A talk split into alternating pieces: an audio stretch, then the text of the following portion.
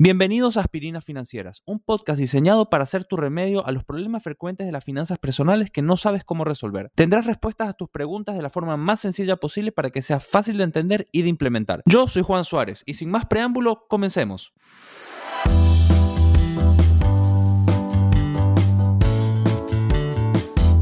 Bienvenido a todos a un capítulo especial, el primero de su clase, donde vamos a hablar sobre finanzas a la temprana edad. Es muy común escuchar a las personas, hagan bien o mal las cosas, decir, esto siempre se hizo así en mi casa. Aunque ahora está cambiando un poco este problema, hablar de dinero es un tabú en la sociedad y dentro de nuestras cuatro paredes. Existe una negación constante a hablar del mismo con nuestras parejas y más que aún con nuestros hijos. Pero ¿por qué pasa esto? En muchos de los casos el problema del dinero dentro de una familia son muy grandes, pero nos negamos a que nuestros hijos sepan de ello para que no los repitan durante generaciones. ¿Cómo podemos romper este ciclo? ¿Cómo encarar la enseñanza temprana del dinero en nuestros hijos? ¿A qué edad es ideal para empezar? ¿Los niños entienden o no del dinero? ¿Cuáles son los beneficios para enseñar desde temprana edad? Todo esto lo vamos a hablar hoy en un capítulo muy interesante, sobre todo para aquellas personas que tienen hijos. Por supuesto, estoy acompañado de una invitada especial, la psicóloga Daniela Nugué Oneto, con máster en asesoramiento familiar enfocada en psicología infantil, para que nos y les ayude a entender cómo funciona el cerebro de un niño y qué tan capaces de entender conceptos complicados como el dinero. Si dan mucha vuelta, Daniela, bienvenida. Muchas gracias, Juan. Eh, un gusto estar aquí. Y bueno, ese tema del, dinero y los niños es algo que ya venía rondando en mi cabeza hace un tiempo, especialmente desde que, desde que fui madre, ¿no? Eh, el tema del dinero es como un poco todavía tabú en nuestra sociedad, ¿no? Y eso de alguna manera u otra se lo transmitimos eh, a los hijos. Por ejemplo, en mi casa me pasó que muchas cosas no se hablaban, no se sabía. Y el rato que fui madre dije, o sea, yo no quiero que eso les pase a mis hijos. Y un poco también pensando, si es en la casa, si es en la familia, en donde se aprenden ciertas cosas básicas, si no se enseña en casa, ¿dónde va a aprender el niño eso? Porque ni siquiera en los colegios enseñan, o sea, en los colegios no hay buena educación financiera. Bueno, no hay, no hay educación financiera. es terrible eso. Entonces, ¿dónde aprende este niño? ¿En el internet? ¿Lo que le dijo el compañerito? ¿O, o ahí va aprendiendo como le toca, ¿no? A la marcha. Bueno, eso, eso realmente que dijiste del compañerito es muy cierto, porque muchas veces creemos que lo que nos dice la otra persona es cierto y nos hace confundir o nos da ideas que a la larga, si vemos que se repiten, repiten, repiten, las, las terminamos tomando como, como ciertas.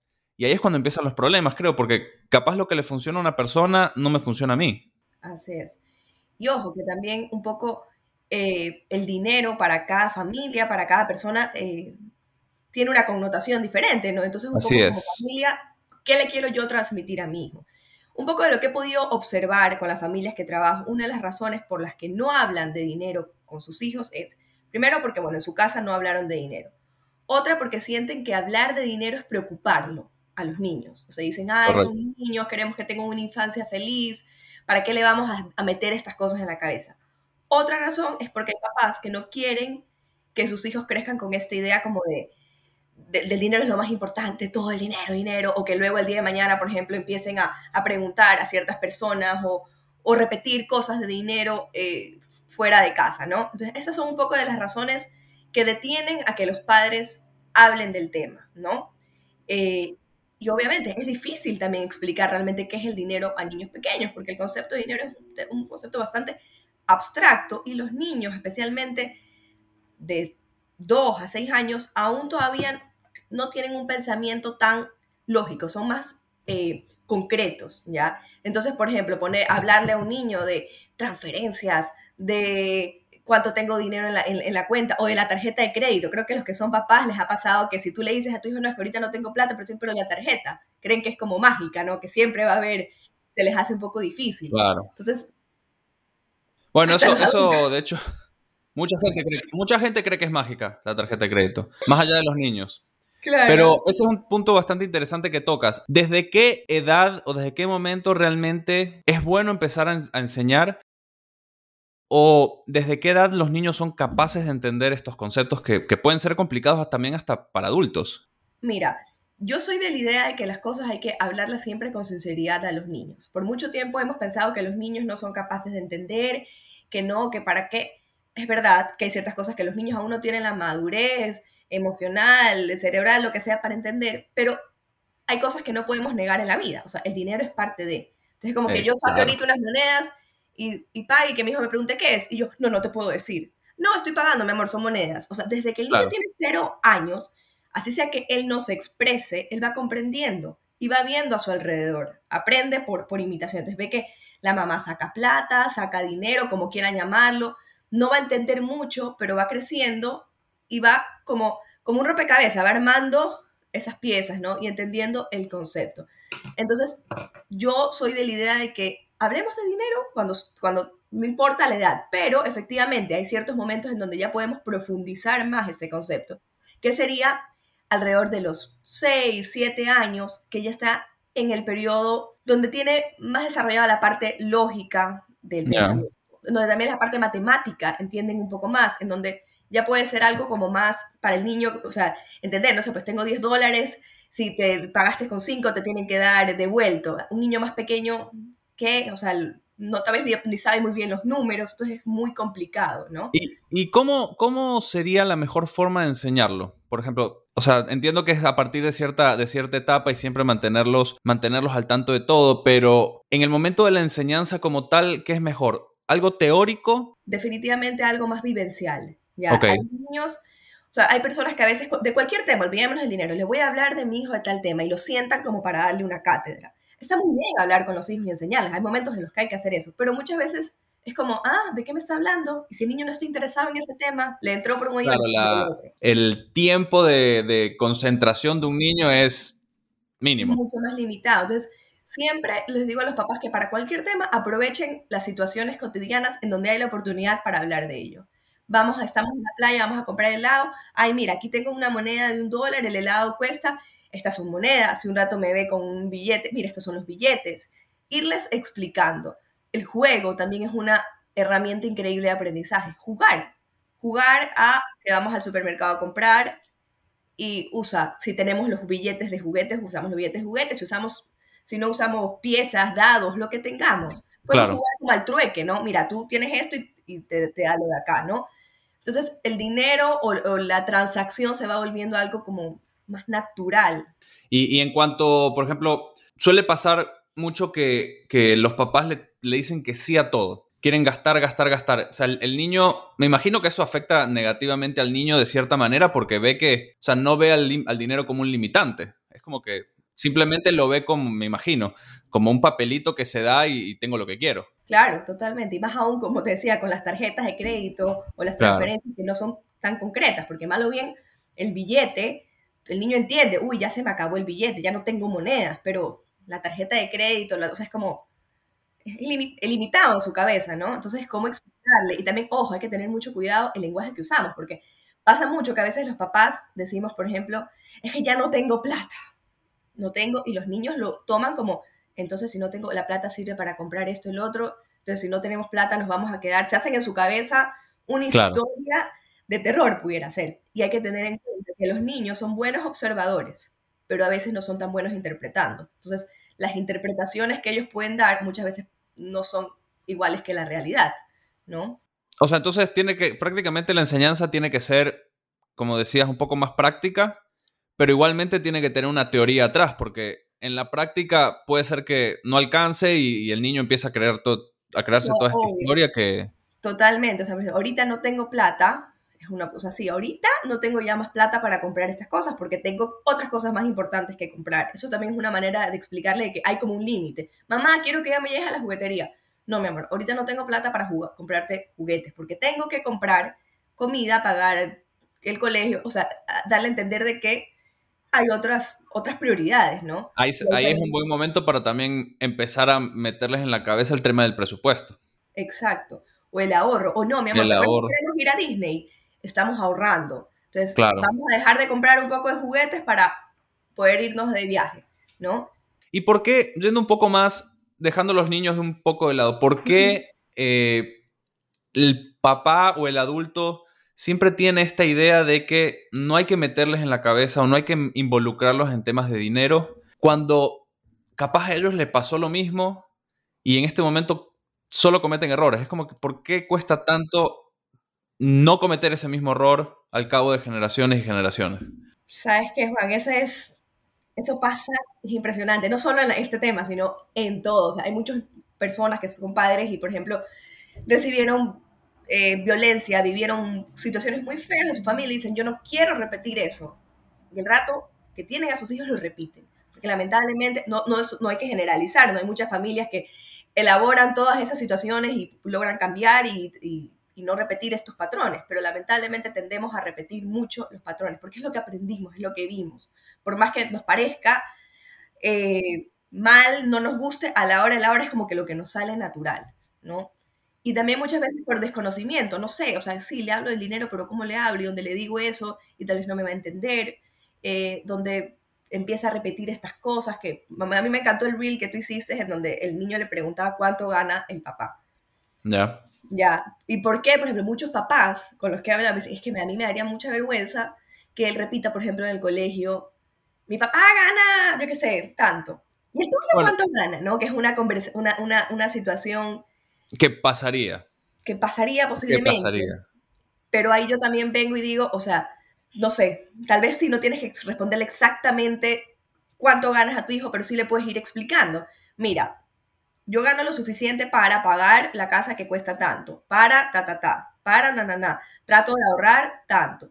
O si le quieres decir, porque cada padre, cada familia es libre de, de manejar esos temas, no hay una fórmula secreta, es decirle, gano tanto, pero esto es un tema que te lo cuento a ti, es algo muy íntimo, tú porque eres mi hijo, trata de, es verdad que el niño puede ser que igual rompa esa confidencia, pero por lo menos estamos sentando ese precedente de que uno no va a contar, eh, ah, yo gano tanto por todos lados, ¿no? Claro, pero, pero sí, también sí es un poco arriesgado. Es verdad que, es un tema difícil y el, y el, reel, como decías, oculta ese, ese, esa información. Pero creo que hoy en día también los niños hablan de todo, solo hace falta que un niño o un amigo de él le diga, ah, tú no puedes tener esto porque eres pobre y le dice, ah, mi papá gana esto. Y claro. O sea, los, niños también son, son bien crueles a veces. Sí, no, no, la misma época, o sea, cuando nuestros padres nos criaron era totalmente otra época. Los niños de ahora tienen mucho más acceso a información, pero también a desinformación. Hay tanta información en las redes, claro. Que así como te puede eh, nutrir o informar, también te puede entonces, yo siempre soy la idea de que lo mejor es que sea en casa en donde plantemos cualquier semillita y le demos ese concepto, esa idea de desde nuestra perspectiva, nuestra formación, y obviamente nuestros hijos no son una extensión nuestra, van a ir creciendo y tal vez digan, no, a mí no me parece esta manera que mi mamá dice que es el dinero, a mí me parece la otra. Está muy bien y muy válido, pero por lo menos fuimos como encaminándolos a, a, que simplemente dejarlos por ahí como libres por la vida y que vean qué mismo Mira, eso que dijiste de que tanta información a veces es desinformación es interesante porque yo lo repito bastante en mi página y, a veces puede sonar como que estoy en contra mío, pero yo siempre digo, mi objetivo es, es educar, pero aún así tienes que, tienes que ser capaz de no confiar tanto en lo que yo te digo, porque puede ser que yo realmente te esté enseñando una forma que a mí me ha servido y a ti no, y lo tomas como cierto al 100%, y, y, después te pasa que otra persona viene y te vende la idea, una idea típica de pirámide, y, y le, le, terminas creyendo porque no hiciste esa, esa, búsqueda tuya por tu cuenta. Es verdad que un niño cuando tiene, cuando tiene esa, esa edad, posiblemente, no tenga la capacidad o el conocimiento de cómo buscar la información correcta. Pero, claro, ya abrirle la puerta al niño, que tenga la confianza, por lo menos, de que si tiene una duda te, haga, te, la pregunte. Eh, y, no, no, ocasionar un, no, de esto acá no se habla y después que sea mala educación preguntar sobre eso, creo que abre las puertas a, muchas cosas buenas a futuro, pues ya el niño está, está como interesado, se empieza a interesar en, en todo, creo. Totalmente, y sabes que yo creo que no solo va a fortalecer como, bueno, ya, mi hijo me preguntas en este tema financiero, sino en otras áreas de la vida, porque si me encuentro que mis padres, yo voy y les pregunto este tema de dinero, me lo responden el día de mañana, si tengo tal problema o tal situación, claro. me van a tratar de responder, tal vez no tengan la razón o lo que sea, pero van a por lo menos responderme, a, tomar en cuenta mis preguntas, ¿no? Claro. ¿Y, y por, qué, por qué te parece que hay tanto tabú con, con los hijos en ese tema? Este, ¿Por qué? Como te decía, creo que es un poco porque repetimos mucho los patrones que, vivimos en casa y porque tenemos mucho la idea de que los niños, a los niños no se los incluyen muchas cosas. O sea, todo lo que es como negativo, hay, que, hay que como que no sé, ponerle una venda a los niños, por ejemplo, hasta temas como eh, enfermedades, muertes, es como, no, eso no se le dice a los niños, no, lo ocultamos, lo tapamos, ya, los niños tienen que ser felices, la infancia feliz, etcétera, etcétera, que es un punto muy válido, pero al mismo tiempo los niños no son bobos, se dan cuenta de las cosas, puede ser que no sepan exactamente qué pasa, pero resulta que veo a mi mamá muy triste, ¿qué le pasó? Y le dicen, no, no pasó nada, pero tiene algún problema, ¿no? Entonces, por, por, muchos años nos hemos como acostumbrados a, a negarle a nuestros hijos muchas cosas, pero los niños no son bobos, se dan cuenta. Entonces, se dan cuenta. no, no, todo está muy bien, no, no te preocupes, todo, en vez de decir, ser sinceros. Es verdad que tal vez no le vamos a contar toda la problemática y cosas que no están listos para escuchar, pero no, no negar, o sea, no mentir, porque de alguna manera nosotros nos hemos acostumbrado a mentirles descaradamente. Claro, y después, o sea, yo siempre digo que, que, el dinero es una de las causas principales para divorcio en una familia.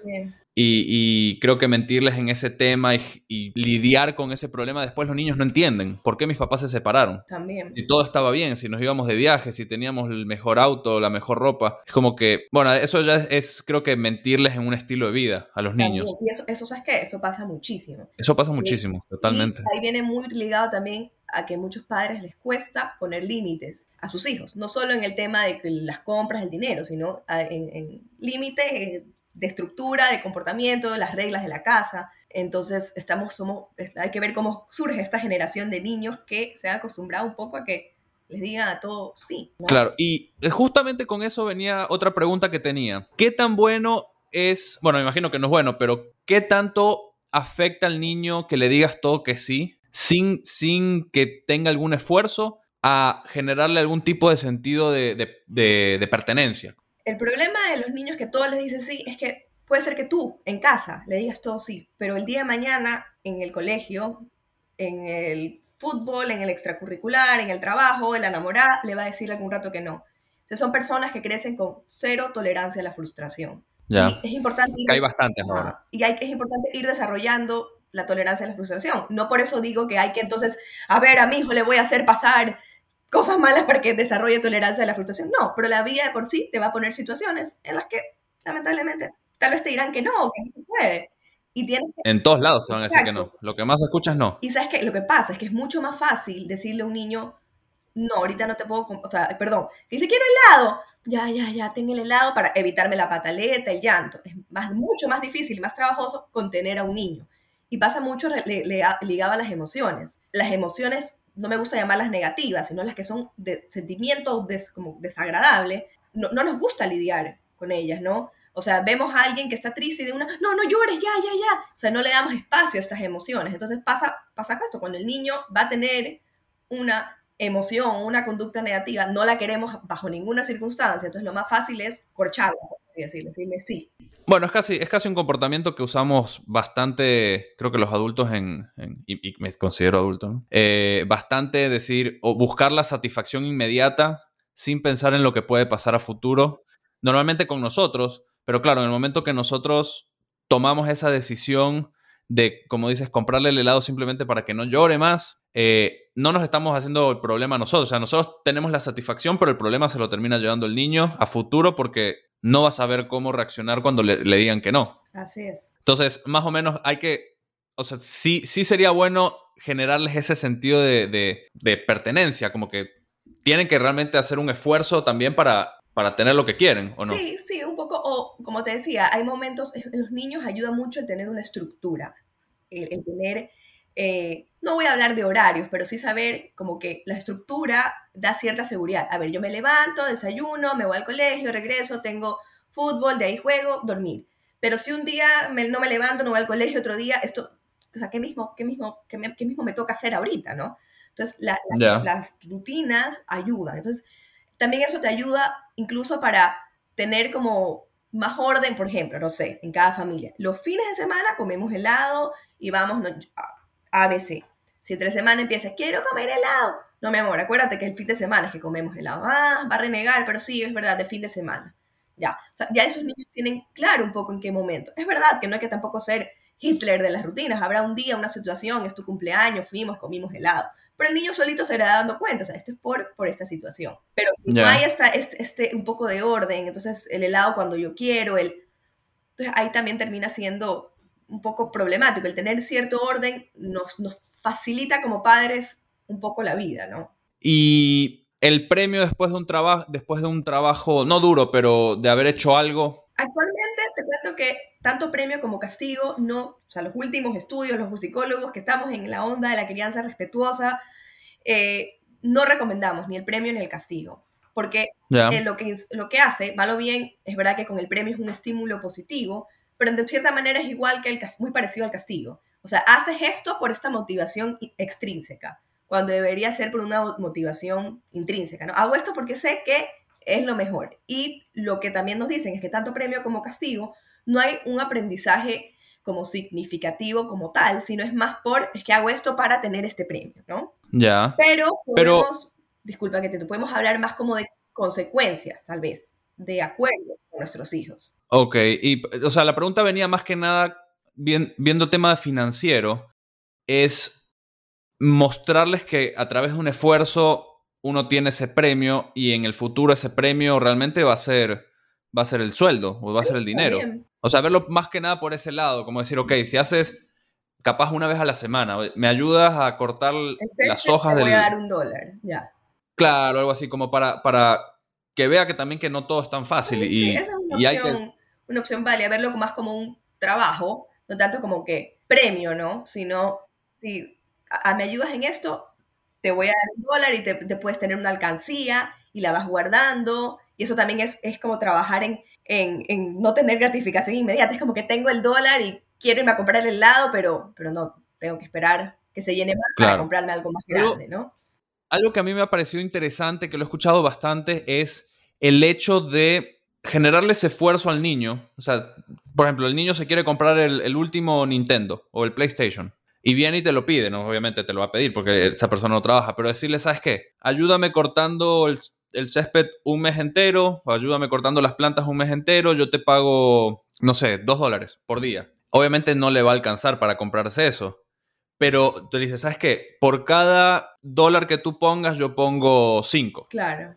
Al final del día, lo, lo, termina pagando uno, ¿no? Claro, pero por lo menos les, costó un poquito, sí, sí. les costó y ahí, claro, genera ese, ese, sentimiento de, ok, ahora sí lo voy a disfrutar y no es que me lo compré y lo dejé tirado ahí porque, porque fue facilito de tener. Cambiando un poco de tema, los límites, ah, mencionaste los límites que eran importantes. Sí. Los límites externos también, porque hay que, creo que hay que, esto a mí me, yo lo he visto bastante, de papás que ponen sus límites y viene la familia a romper esos límites. Uy. ¿Qué, ¿Qué te parecen esas cosas?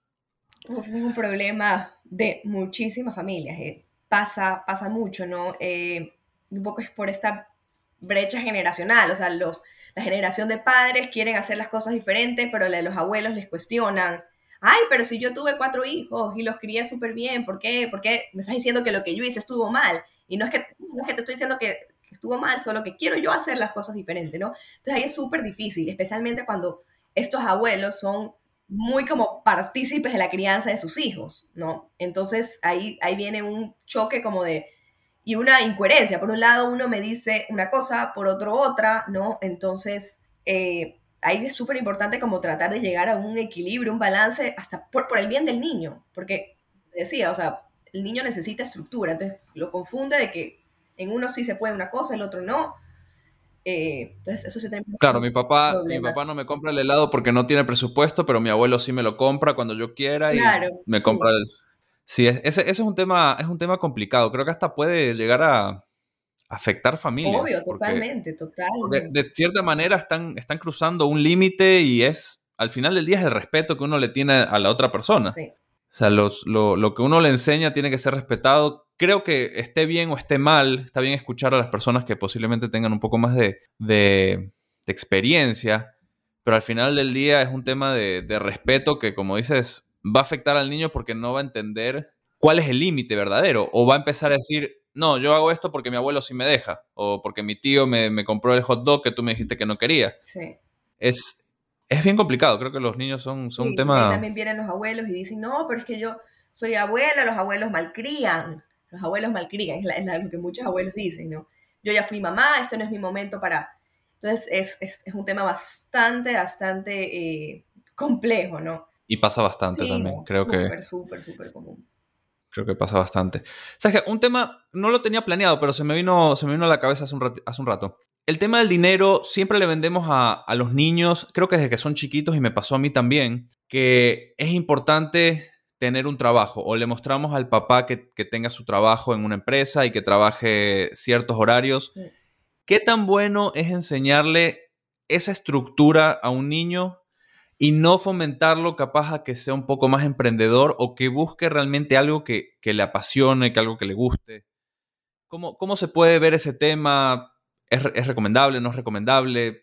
A ver, yo pienso que es importante al niño eh, enseñarle que hay que esforzarse, que hay que tener ciertos, eh, que cumplir ciertos horarios que de alguna manera u otra al ir al colegio lo tienen, pero también y ahí viene también con trabajar la flexibilidad. O sea, sí, hay papás que trabajan de 8 a 5 en una oficina, pero hay otros que tal vez trabajan desde su casa, que manejan su tiempo. O sea, eh, y sí pienso yo que hay que sí, tratar de, eh, de que los niños busquen pues, un trabajo que realmente los llene, ¿no? Y ahí también va muy ligado el tema de la motivación intrínseca. Porque si yo crío a mi hijo para que solo tenga un sueldo, ya pues. Yo estoy tratando de que sea, sí, para que obviamente tengas un sueldo, para que puedas vivir, pero que también hagas eso que te apasione. Entonces un poco también iría, iría por ahí, ¿no? Este, y obvio, no, no todas las circunstancias, hay situaciones y situaciones, pero creo yo que sí es importante enseñarle a los niños otras realidades diferentes a las que, por ejemplo, ven, ven en casa. Sí, aquí es, nuestra familia es mamá, papá, no sé qué, pero hay otras familias que solo hay una mamá y el hijo, y así también con temas de trabajo, o sea, eh, hay el doctor, el ingeniero, el bombero, el no sé qué, ¿no? Claro. Sí, es...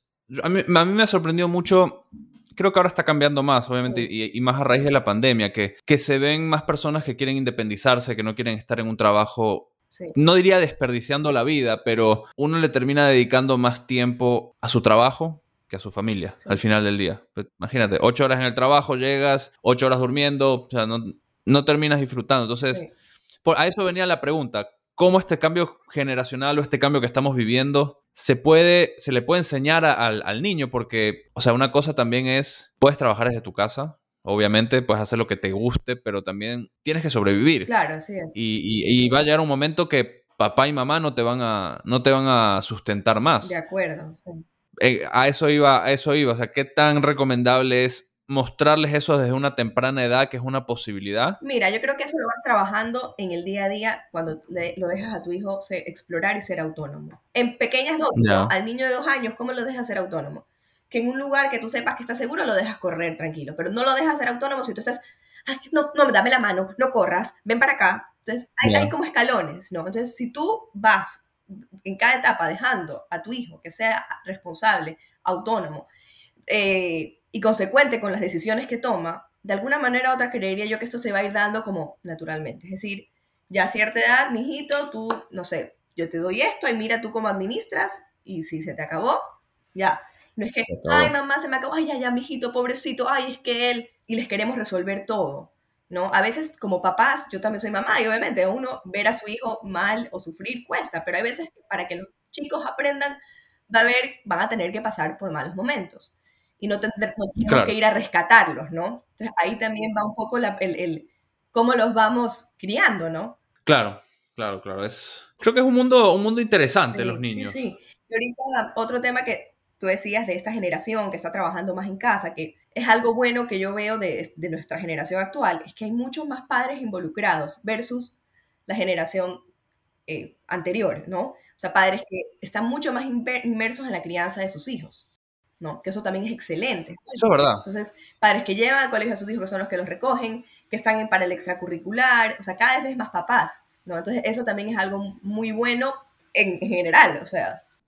Sí, también es, creería que es un buen momento para, no para meterlos dentro del, ámbito laboral a, los niños, pero que conozcan un poco más de, ciertas cosas que, que, se pueden hacer. Por ejemplo, uno trabaja en su casa el niño te va a ver haciendo cuentas, te va a ver haciendo Excel, capaz te va a ver haciendo un presupuesto. Y, más allá de lo que sean finanzas personales, al estar involucrado, al estar un poco más metido en la vida del niño, es capaz, y me puedo estar equivocando, capaz de agarrarlo un día, sentarlo y le diga, mira, así es como papá hace un presupuesto. Y te pregunte, ¿qué es un presupuesto? Eh, bueno, el presupuesto es para decir cuánto vamos a gastar y cuánto se puede gastar. y si quieres gastar un poco más, capaz tienes que esperar al mes siguiente o vas a tener que ahorrarlo. Entonces, es, un, creo que es un buen momento para, para aprovechar en eso. Sí, sí, sí, totalmente. Involucrarlo un poquito, o sea que tal vez no, no en todo, dependiendo de la edad, pero que te vea. También eso, o sea, que te ve trabajar. ah, mi papá, este, a mí me da risa que a veces niños bien pequeños, cuando les preguntan en qué trabajan, los papás dicen en llamadas o en la computadora. Porque, como te digo, para ellos es, ellos ven el mundo, o sea, los niños pequeños de manera concreta. Entonces, mi mamá está en la computadora, mi mamá trabaja en la computadora, pero no saben que tal vez la mamá es ingeniera, abogada, psicóloga, ¿no? Entonces, ahí es donde también viene un poco explicarle ciertas cosas a nuestros hijos, que tal vez no puedan entender del todo, pero, pero ya lo saben. Y algún día se interesarán más. A ver, mamá, tú eres psicóloga, ¿y qué, qué, hacen, qué hacen los psicólogos? ¿Qué? Eso ya abre un poco más el tema de, de enseñarle de forma empírica, más que explicarles. Otra cosa que también, por ejemplo, eh, veo mucho es que los papás se vuelcan totalmente a las cosas de sus hijos. O sea, si a mi hijo le gusta el fútbol, a mí que nunca me gusta el fútbol, empiezo, nada. Pero pocos son los papás que se dan a conocer a sus hijos. O sea, muchos los papás son receptivos. Es decir, yo recibo a mi hijo, le, lo escucho, pero pocos papás son, mira, mi amor, esto a mí me gusta hacer. Te enseño esta parte de mi vida, aparte de ser mamá, ¿no? Entonces, qué lindo. No, a veces es difícil a ver, los hijos aman a sus padres, obviamente, incondicionalmente, pero a veces es difícil amar algo que no conoces. Pero qué chévere para un niño conocer esas otras esferas. Conocer. O sea, también es como un bond como más especial con, con, su mamá o su papá. Pero muchas veces los adultos como que pensamos y decimos, no, esto, no, a mi hijo no le va a interesar o no tiene por qué saber.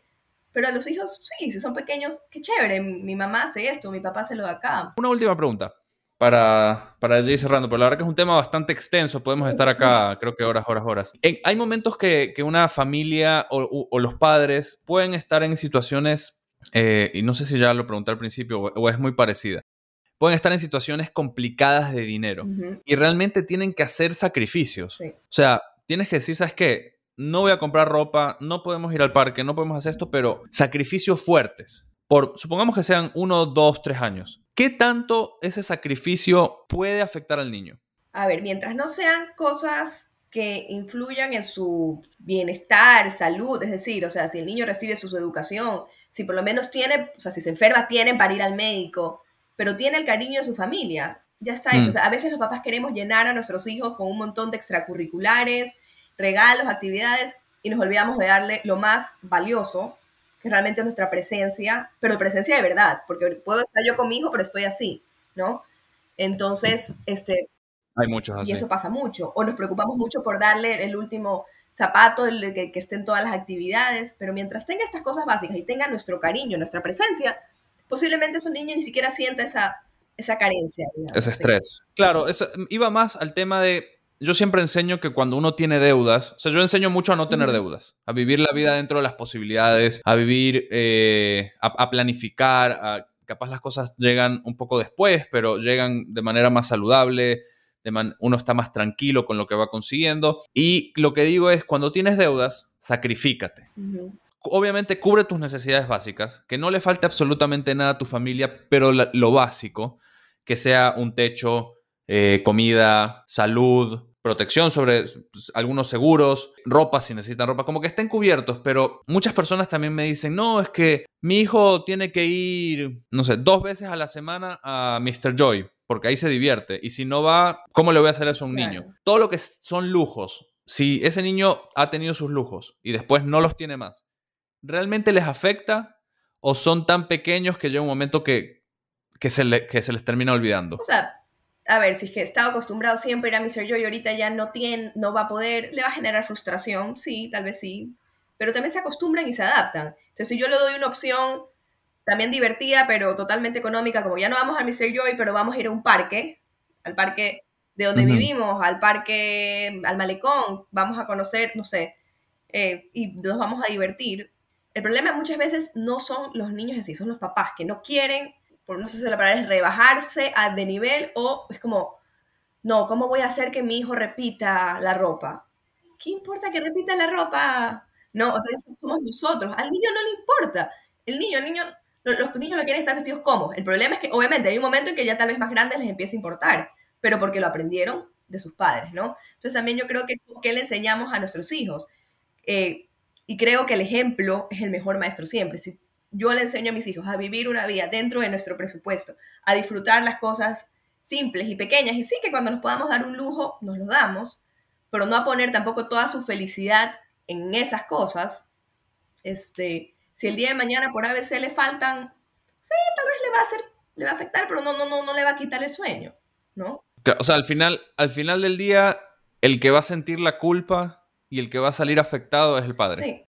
O sea, ellos van, ellos van a creer que les están afectando, pero al final del día les puede afectar un tiempo y, la vida sigue, ¿no? Exactamente. Los niños se adaptan. Porque creo que, creo que en mi vida, o sea, yo tuve una vida normal.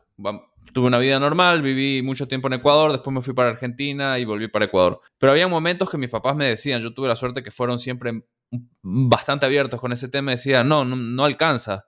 Y obviamente existía la frustración, pero creo que un día después o dos días después era, ah, bueno, ya está, o sea, no, no, no lo puedo tener, no lo puedo tener, en algún momento lo, lo, volveré a tener o no. Pero mis papás siempre fueron muy, muy abiertos con ese tema y, creo que también es importante de, de, que los papás no sientan la culpa, porque, a ver, es, es algo que a mí me sorprende bastante. Cuál es el problema? Que viene muy de fondo y no voy a generalizar, pero sienten la culpa, ¿por qué?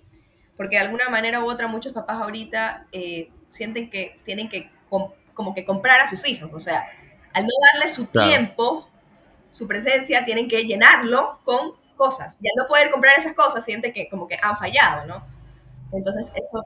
Ese, ese es un... Eso, eso que sacaste es muy interesante. Para, para hacer otra... La última pregunta ahora sí. ¿Cómo afecta al niño que un papá te diga, te he dado todo, yo te, te, te te he dado estos regalos, te he comprado esto, te he comprado aquello, como que base su, su amor en cosas materiales. Lo condiciona.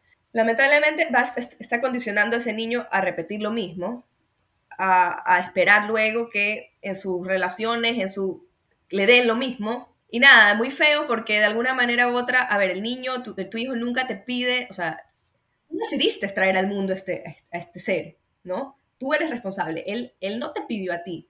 Entonces, estos papás también, hay muchas personas que lamentablemente tienen hijos, y esto ya también es otro tema que no que hablar mucho, tienen hijos es para, para que me cuiden la vejez, para que me acompañen, para que siga el negocio, y esas no son las razones válidas para tener un hijo. Claro. Sabes que a mí, a pesar de que mis papás siempre fueron muy abiertos, también mi papá fue, fue así como te digo. O sea, yo les pagué la mejor universidad, les pagué esto, les di esto, les di aquello, y nosotros éramos siempre como que no te lo pedimos. Yo, no te lo, yo pude haber ido a una universidad pública, yo no tuve problema. Porque, como, viví en Argentina, yo no pude ir, a, yo pude ir a, una universidad pública. Después terminé estudiando en Estados Unidos y literal estudié en Estados Unidos a base de becas, que no me, no me pagaron nada. Pero siempre era que yo te pagué esto, yo te pagué aquello, te pagué el mejor colegio, te pagué... Entonces, eso sí siento que a, los niños, si no están bien claros o, se lo empieza a decir de una edad temprana. O porque ya tal vez a un padre se le puede salir una vez, pero si es algo muy repetitivo, si es algo eh, también hasta, de alguna manera u otra, como te puede estar hasta, afectar en tu autoestima. Entonces, ¿qué? ¿Piensas que no, va, no, no valgo eso? También pudiera ser, ¿no? Que alguien lo tome de esa manera. O sea, entonces estás tratando de decirme que no, no valió la pena o yo no valgo haber pagado eso, ¿no? O sea, ya depende de la persona y de creo que si se lo dicen a un adolescente lo puede entender un poco más y darle menos importancia, capaz, pero claro, se lo dicen a un niño y capaz al niño lo empiezan a, condicionar de que se tiene que portar de cierta forma o cada vez que ve al papá tiene que ir y darle un abrazo, un beso, un esto, no importa si esté feliz, triste. Claro, también como que empieza a crear dos cosas también niños, adolescentes rebeldes o totalmente sumisos, ¿no? O sea, es que no quiero excepcionar bajo ningún concepto a mi papá, tengo que hacer todo lo que a mi papá le gustaría y me voy un poco alejando de mi propia esencia, de mi identidad. Creo que, creo que ese, eso termina siendo, uno puede llegar a ser sumiso hasta cierto punto, pero la mayoría termina siendo rebelde. Puedo estar equivocado, pero me da la impresión de que siempre que hay problemas con los padres, se termina yendo a la rebeldía un poco. Y hay una etapa, ¿no? Hay una etapa en la que todos pasamos una etapa bien rebelde la rebeldía, ¿no? Pero bueno, Daniela, la verdad que te agradezco muchísimo, muchísimo tu tiempo. Eh, nos pasamos un poco de lo, de lo previsto, pero para resumir, ¿cuáles son los tres puntos más importantes para, para hablar de finanzas o tocar el tema de las finanzas con, los niños? Sinceridad, diría yo, naturalidad, espontaneidad. Eh, no buscar tal vez que haya el momento perfecto, sino las situaciones cotidianas, tratar de darles una respuesta sincera, tratando de adaptarla a su edad, que ellos puedan entender, ¿no? Ponernos un poco en sus zapatos.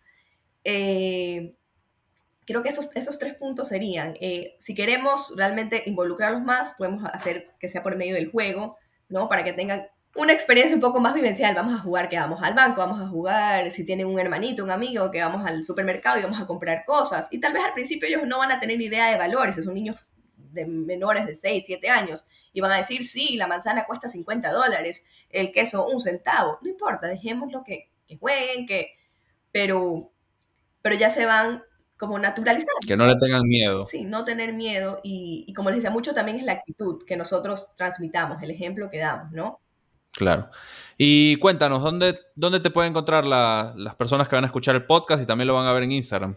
Bueno, me pueden encontrar en psicóloga.daniela Eh, esa es mi página de Instagram que estoy ahí posteando cuando puedo un poco de información y donde también por si quieren algún rato alguna asesoría o sacar citas, eh, me pueden contactar. Perfecto. Igualmente, eso lo voy a dejar puesto en, la descripción del, video. Lo van a poder ver también en, el Spotify. Y como siempre les digo a todos los que escuchan, si tienen alguna persona que necesite este tipo de información, sean padres o van a ser padres y quieren empezar a, a conocer cómo movilizarse o cómo tocar estos temas a futuro, obviamente compartan el podcast con esa persona. Y en mi caso, si quieren un poco más de información sobre finanzas personales, inversiones y demás, me pueden seguir en juan.suárez.tr. Y nuevamente, Daniela, muchísimas gracias por, por tu tiempo, por habernos iluminado en este tema tan complicado que, a veces son los niños y no sabemos cómo empezarlo o atacarlo. Sí, no, a ti, Juan. Muchísimas gracias.